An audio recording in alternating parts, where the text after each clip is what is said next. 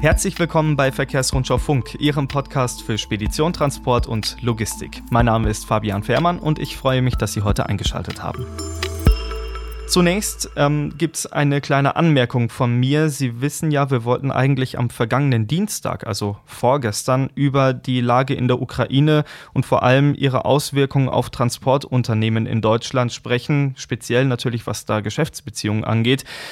Aber wie Sie sich ähm, vorstellen können, die Lage ist im Moment wirklich schwierig, weil bei vielen gerade echt die Hölle los ist. Deswegen müssen Sie, wir Sie mit diesem Thema etwas vertrösten. Wir hoffen, dass es zum kommenden Dienstag klappt. So, kommen wir zu unserem heutigen Thema. Das hat auch ein bisschen was damit zu tun. Ähm, eine ganz große Sorge, die gerade ja quasi alle Transportunternehmen und natürlich auch Privatleute in Deutschland umtreibt, die wirklich extrem hohen Diesel- und Benzinpreise an den Tankstellen unter 2 Euro den Liter geht da im Moment gar nichts mehr und wir hören auch von vielen Unternehmern, die sich wirklich ernsthaft Sorgen um die Zukunft ihres Geschäftes machen. Dieses Thema wollen wir heute in dieser Folge so gut es geht beleuchten und analysieren ähm, und auch einen kleinen Ausblick in die Zukunft wagen. Und dafür begrüße ich jetzt Michael Cordes, den stellvertretenden Chefredakteur der Verkehrsrundschau. Der ist mir jetzt gerade aus dem Homeoffice zugeschaltet. Hallo Michael, schön dich zu hören. Ja, hallo Fabian. Das klappt ja schon mal wunderbar, Michael. Ja, ähm, wir erleben gerade Spritpreise, die wir uns eigentlich nie vorstellen konnten, Michael. Hintergrund ist ja, wie schon angesprochen, unter anderem der Konflikt in der Ukraine, der die Rohstoffpreise antreibt. Vielleicht blicken wir zuerst mal auf die aktuelle Lage. Wie sieht es denn jetzt gerade an den Rohstoffmärkten aus? Ja, ähm, da muss man ja immer gucken, äh, was an den Rohstoffmärkten tatsächlich los ist. Und da ist immer diese Rohölsorte brennt immer äh, die äh, Rohölsorte, die da ganz besonders im Mittelpunkt steht. Und das ist vielleicht ja dann mal die gute Nachricht so ein bisschen, dass die an den äh, Märkten der Preis dafür gesunken ist. Mhm. Wir waren mal in der Spitze bei fast 120 Euro pro Fass. Das sind 159 Liter. Mhm. Und ich habe jetzt äh, heute nochmal nachgeschaut. Also gestern, äh, also Mittwoch, 16. März, äh, lag der Preis bei etwas unter 90 Euro. Das ist also zumindest an den Rohstoffmärkten äh, eine leichte Entspannung. Mhm. Andererseits muss man sagen, das ist immer noch ein sehr hoher Wert. Denn zum Vergleich vielleicht nochmal die Zahl zur Jahreswende, zu Jahresanfang, da lagen wir etwa bei 70 Euro. Also da sind wir immer noch 20 Euro über diesen Wert. Mhm. Was bedeuten diese Preise, die du gerade angesprochen hast, Michael, dann im Umkehrschluss für die Dieselpreise, die Transportunternehmer ja besonders interessieren? Ja, genau. Und das muss man sagen, das läuft häufig parallel, aber längst nicht immer. Und in diesen Zeiten ist es so, dass es nicht parallel läuft, mhm. äh, sondern die Dieselpreise also ja stark angestiegen sind, hast du ja schon erwähnt, seit Beginn des Krieges um 38 Prozent. Und äh, derzeit liegt der Diesel auch nochmal nachgeschaut, äh, laut ADAC bei etwa so 2,30. Und ähm, ja, er ist innerhalb einer Woche, auch innerhalb der letzten Woche nochmal gestiegen um 14,2 Cent. Ähm, aber nichtsdestotrotz äh, gibt es so ein leichtes Plateau. Das heißt, der, der Anstieg aus der letzten Woche, der berührt, äh, beruht darauf, dass vor allen Dingen die ersten ein, zwei Tage der äh, Dieselpreis nochmal stark gestiegen ist und seitdem ist so ein Plateau erreicht und sind die Preise so mehr oder minder konstant. Mhm. Und was ich aber auch noch mal ganz interessant finde, weil unsere Unternehmer, also die Transportunternehmen, die tanken ja auch nicht nur an den Tankstellen, sondern die kaufen ja auch selber Diesel ein. Manche sogar viel mehr, als dass sie an Tankstellen tanken. Und äh, deshalb sind so diese, diese Preise, gibt es also einen einigen, eigenen Index nochmal, diese Preise bei Abgabe an Großverbraucher quasi, die mhm. so 50 bis 70 Hektoliter abnehmen. Und der Preis lag bei 133 Euro je Hektoliter. Da ist also die Mehrwertsteuer auch nicht mit drin, die kann man ja durchreichen. Aber das war auch im Februar, war das also auch noch vor Beginn des Krieges. Da wird immer so der, der Mitte Februar äh, der Wert genommen und ähm, der soll oder dürfte nochmal steigen und trotzdem war das im Februar schon der höchste äh, Wert, der jemals äh, dort erfasst wurde. Ja, Ähm, das sind wirklich extreme Werte, die wir da ähm, ja sowohl natürlich äh, bei Großverbrauchern als auch an den äh, herkömmlichen Tankstellen erleben müssen jetzt gerade. Michael, man traut sich ja eigentlich fast gar nicht zu fragen, äh, weil die Zukunft natürlich immer ein bisschen ungewiss und vage ist. Aber äh, gibt es Anzeichen dafür, wie das Ganze jetzt weitergehen kann? Ja, das ist natürlich in der Tat sehr, sehr schwer zu prognostizieren, weil das natürlich auch dann mit der Lage und der Situation in der Ukraine zusammenhängt und auch den Sanktionen, die da äh, äh, äh, gegebenenfalls noch alle äh, getroffen werden. Aber ich habe da mit äh, in dieser Lage mit jemandem gesprochen, der sich da besser auskennt, mit einem Rohstoffexperten von der Commerzbank, Herrn Ulrich Leuchtmann, und der sagt Folgendes dazu.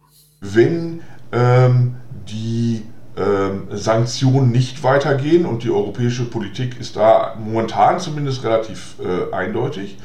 Wenn vielleicht andere Ölproduzenten einspringen äh, mit höheren äh, Produktionskapazitäten im Nahost, äh, in den USA beispielsweise, dann haben wir natürlich auch wieder die Chance, dass in den nächsten Monaten die Preise wieder, äh, wieder fallen können. Also von daher, ich würde jetzt nicht hier nur schwarz malen wollen und vor allem muss man sich halt auch, wenn man darauf wettet quasi mit, mit Einlagerungen oder etc., dass der Ölpreis noch höher kommt, bewusst machen, dass das natürlich auch mit Risiken verbunden ist, weil der Ölpreis natürlich auch wieder äh, fallen könnte und damit das dann auch ähm, äh, auf die Dieselpreise durchschlagen könnte. Ja, äh, und äh, Sie entnehmen äh, dieser Aussage schon, äh, dass auch Herr Leuchtmann, der Experte, sich da so ein bisschen oder auch ein bisschen mehr vage hält. Ja. Äh, und man muss auch nochmal dazu sagen, die Aussage ist jetzt eine Woche alt quasi, aber er hat eigentlich recht behalten insofern, dass die Preise ja nicht gestiegen ist, was er so angedeutet hat. Und äh, ja, aber äh, ich denke auch aus seiner Aussage wurde mal schon deutlich, eine Prognose zu wagen, das ist gerade in diesen Tagen natürlich nicht ganz so einfach. Ja, also es ist ein, ein Plateau erreicht und die Preise sind dann nicht noch einmal weiter gestiegen. Aber trotzdem, Michael, muss man ja der Ehrlichkeit halber sagen, das sind Preise, die äh, drücken ganz, ganz stark auf Transportunternehmen, die stöhnen unter diesem Druck und wir wissen ja auch von einigen, die bangen wirklich um ihre Existenz. Ja, und äh, das hat auch wirklich äh, einen guten Grund, weil man zum Beispiel im Fernverkehr sagt man, dass 25 Prozent der Kosten, also im Fernverkehr, wo natürlich auch sehr, sehr viel gefahren wird, als vielleicht im Nahverkehr, wo die Fahrzeuge auch mal stehen, aber im Fernverkehr sind 25 Prozent der Gesamtkosten eines Fernverkehrsunternehmens sind die Diesel, die, die Kraftstoffpreise. Und dann, wenn da natürlich dieser Kostenblock so sich enorm verteuert, das ist natürlich äh, ein Problem, damit müssen die Unternehmen erstmal zurechtkommen. Mhm. Äh, wobei äh, das eigentliche Problem ist gar nicht die absolute Höhe, auf der wir uns gerade befinden, sondern das ist ein anderes Problem. Und dazu hat sich auch nochmal der Rohstoffexperte Ulrich Leuchtmann geäußert. Der Punkt ist, glaube ich, eher die Geschwindigkeit. Der Punkt ist die Geschwindigkeit, mit der der Preis jetzt anzieht. Ähm, die überfordert halt die Anpassungsmöglichkeiten äh, der Weltwirtschaft. Und deshalb tut dieser sehr schnelle Anstieg des Ölpreises eigentlich mehr weh als das Niveau an sich. Michael, daran anknüpfend, was äh, Herr Leuchtmann gerade gesagt hat, trifft das auch auf äh, die Transportunternehmen zu? Ja, doch, die, die, äh, die kommen da auch gar nicht mehr hinterher. Äh, das Tempo dieser Preissteigerung, das ist ja so enorm. Ich kann ja dann als Transportunternehmer auch nicht alle paar Tage so ungefähr zu meinem Kunden hingehen äh, und den fragen, äh, ich, jetzt brauche ich nochmal einen höheren Preis, weil die Preise schon wieder gestiegen sind, beziehungsweise das kann ich schon, aber damit ist natürlich ein sehr, sehr hoher äh, administrat administrativer äh, Aufwand verbunden. Äh, und äh, äh, auch ein Dieselfloater hilft da auch auch nicht immer, weil die Dieselfloater sich häufig an Preisindizes vom Statistischen Bundesamt orientieren, die dann auch nur monatlich geändert werden. Das heißt, der, der Transportdienstleister muss in Vorlage gehen. Der muss das, die Preiserhöhung erstmal vorschießen, das Geld. Und das haben die häufig gar nicht. Also deshalb äh, ist das mit einem Dieselfloater auch nicht immer ganz so einfach. Aber das würde bedeuten, ähm, der Dieselfloater bringt nichts, oder?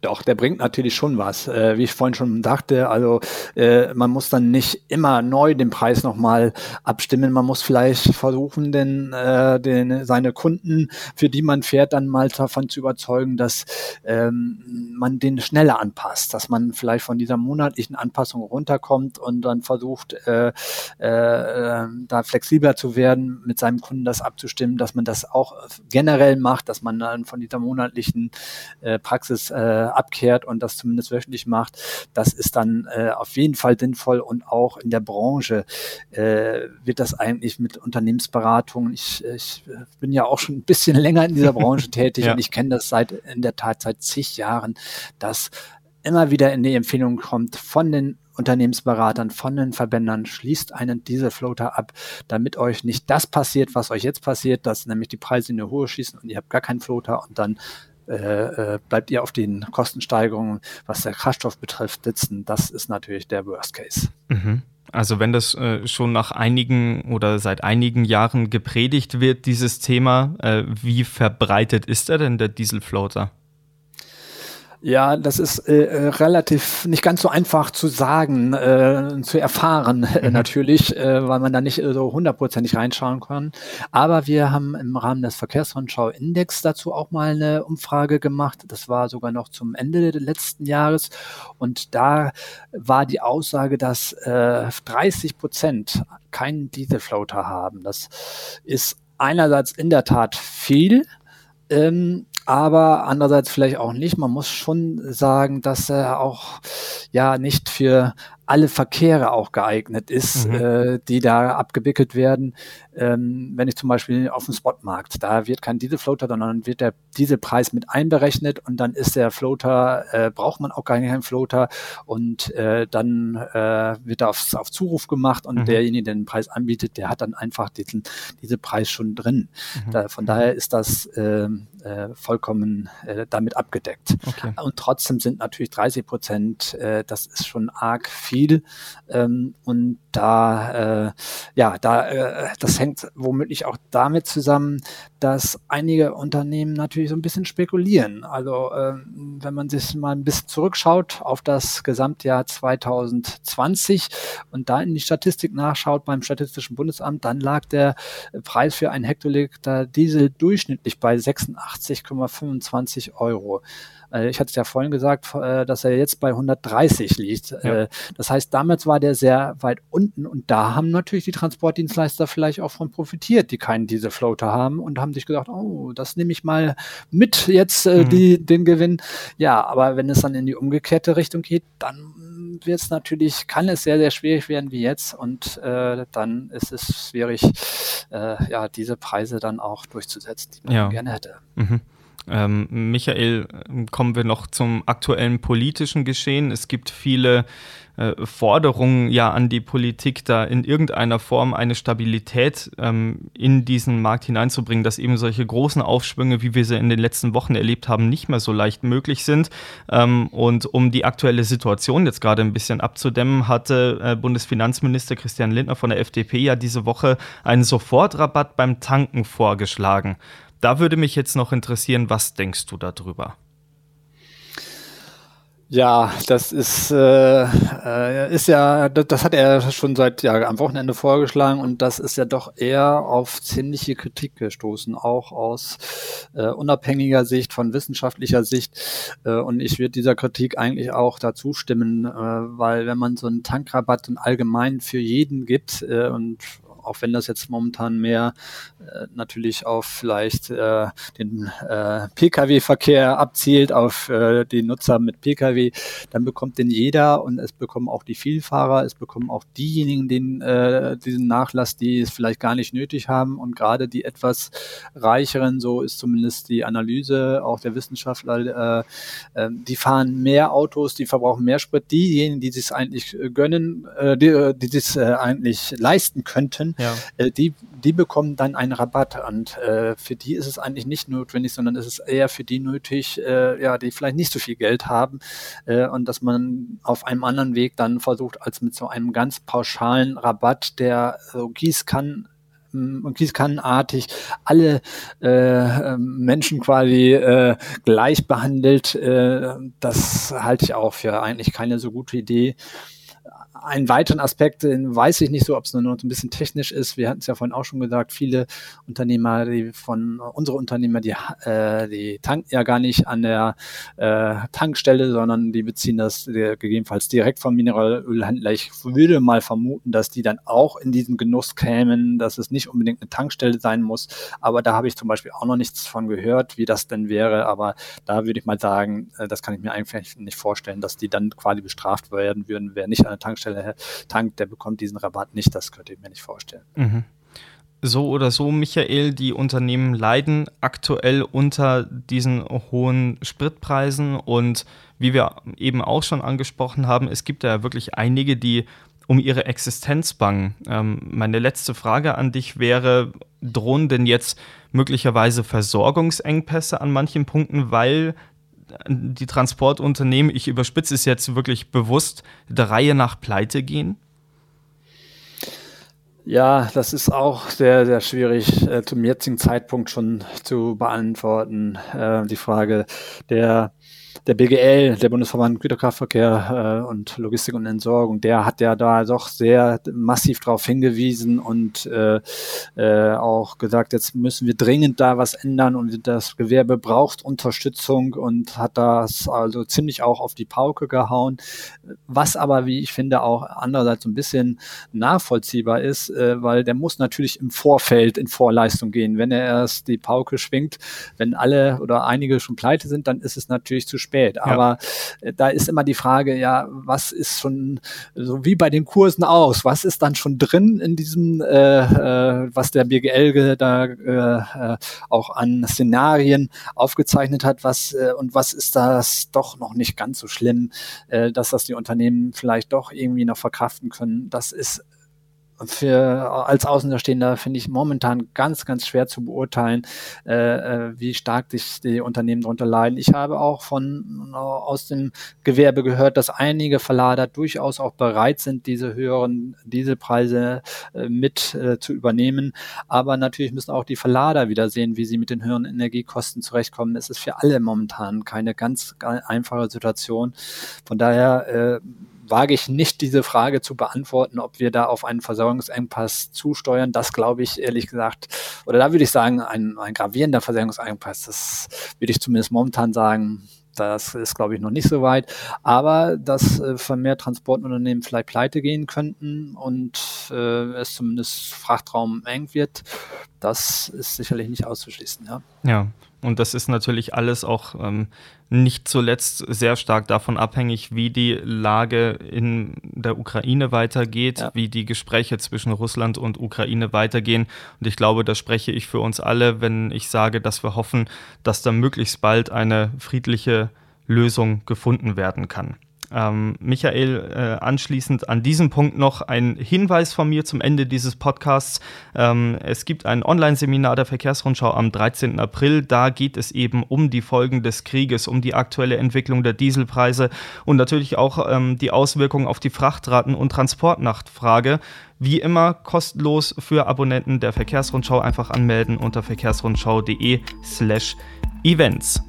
Michael, dann äh, danke ich dir ganz herzlich für deine Ausführungen und die Einblicke in den Dieselmarkt. Gern geschehen. Und dann bleibt mir nur noch der Hinweis auf die nächste Folge hier bei Verkehrsrundschau Funk. Wie schon angesprochen, wir versuchen zum nächsten Dienstag eine weitere Podcast-Folge ähm, auf die Beine zu stellen. Die äh, nächste absolut sichere ähm, gibt es dann am Donnerstag in einer Woche, also quasi am 24.03. wie immer um 16 Uhr auf allen gängigen Portalen. Bis dahin, wir hören uns.